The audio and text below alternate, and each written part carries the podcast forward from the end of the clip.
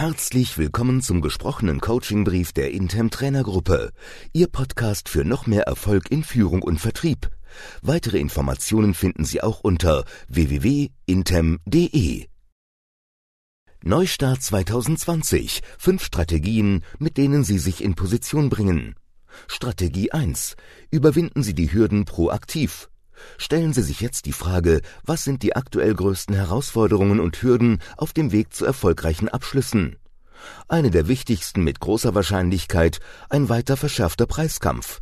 Es ist zu erwarten, dass viele Unternehmen mit Rabatten und Nachlässen arbeiten, um die Mitbewerber zu unterbieten und Aufträge zu gewinnen. Hinzu kommt, dass mit Sicherheit auch viele Kunden aufgrund der Krise unter Sparzwängen leiden und versuchen werden, Preise zu verhandeln. Gehen Sie dieses Thema aktiv an, wenn Sie bei den Preiskämpfen nicht mitmachen wollen. Ihre Strategie könnte zum Beispiel so aussehen. Wenn Ihr Preis höher ist als der Ihrer Mitbewerber, legen Sie ihn frühzeitig offen. Sagen Sie dem Kunden selbstbewusst, dass Sie nicht der billigste sind. Nehmen Sie Ihren höheren Preis proaktiv als Aufhänger, um zu zeigen, was Ihr Produkt oder Ihre Leistung alles für den Kunden jetzt bewirken kann, und das viel besser als jedes Billigangebot. Geben Sie Ihren Mitarbeitern das Rüstzeug, um in Preisverhandlungen erfolgreich zu sein und Rabatte zu vermeiden. Strategie 2. So viel persönlicher Kontakt wie möglich. Versuchen Sie, zu den Ersten zu zählen, die wieder unterwegs sind und Kunden besuchen. Wenn es Ihre eigenen Regeln und die Ihrer Kunden zulassen, verbringen Sie möglichst viel Zeit im persönlichen Verkaufsgespräch.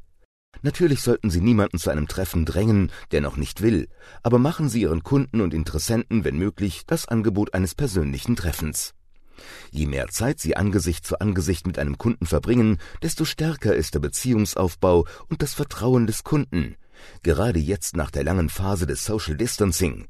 Sie verschaffen sich damit einen wichtigen Vorteil gegenüber Mitbewerbern, die möglichst lange in den eigenen vier Wänden bleiben und versuchen, ihre Abschlüsse per Telefon, E-Mail oder Videokonferenz zu machen. Strategie 3. Die Mitbewerber noch genauer studieren. Das Angebot der Mitbewerber möglichst detailliert zu kennen, ist immer gut. Im Neustart nach der Krise ist dieses Wissen noch einmal wichtiger. Der Grund liegt auf der Hand. Jetzt werden auch alle ihre Mitbewerber ihre Verkaufsaktivitäten hochfahren und versuchen, mit neuen Angeboten, Preisen oder Leistungen auf Kundenfang zu gehen.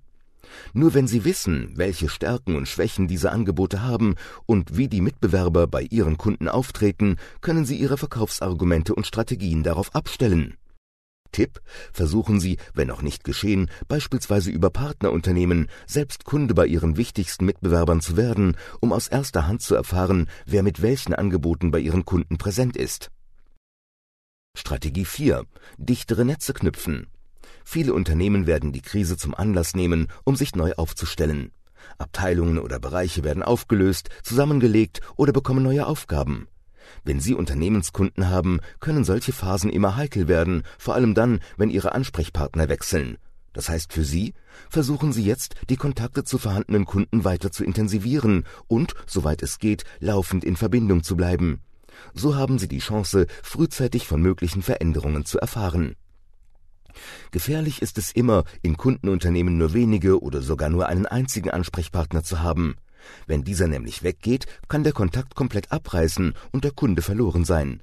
Bauen Sie deshalb möglichst viele Verbindungen in das Kundenunternehmen auf. Mit einem dichten Netz von Kontakten halten Kundenverbindungen auch bei größeren Veränderungen. Gleichzeitig sind Veränderungen natürlich auch eine Chance.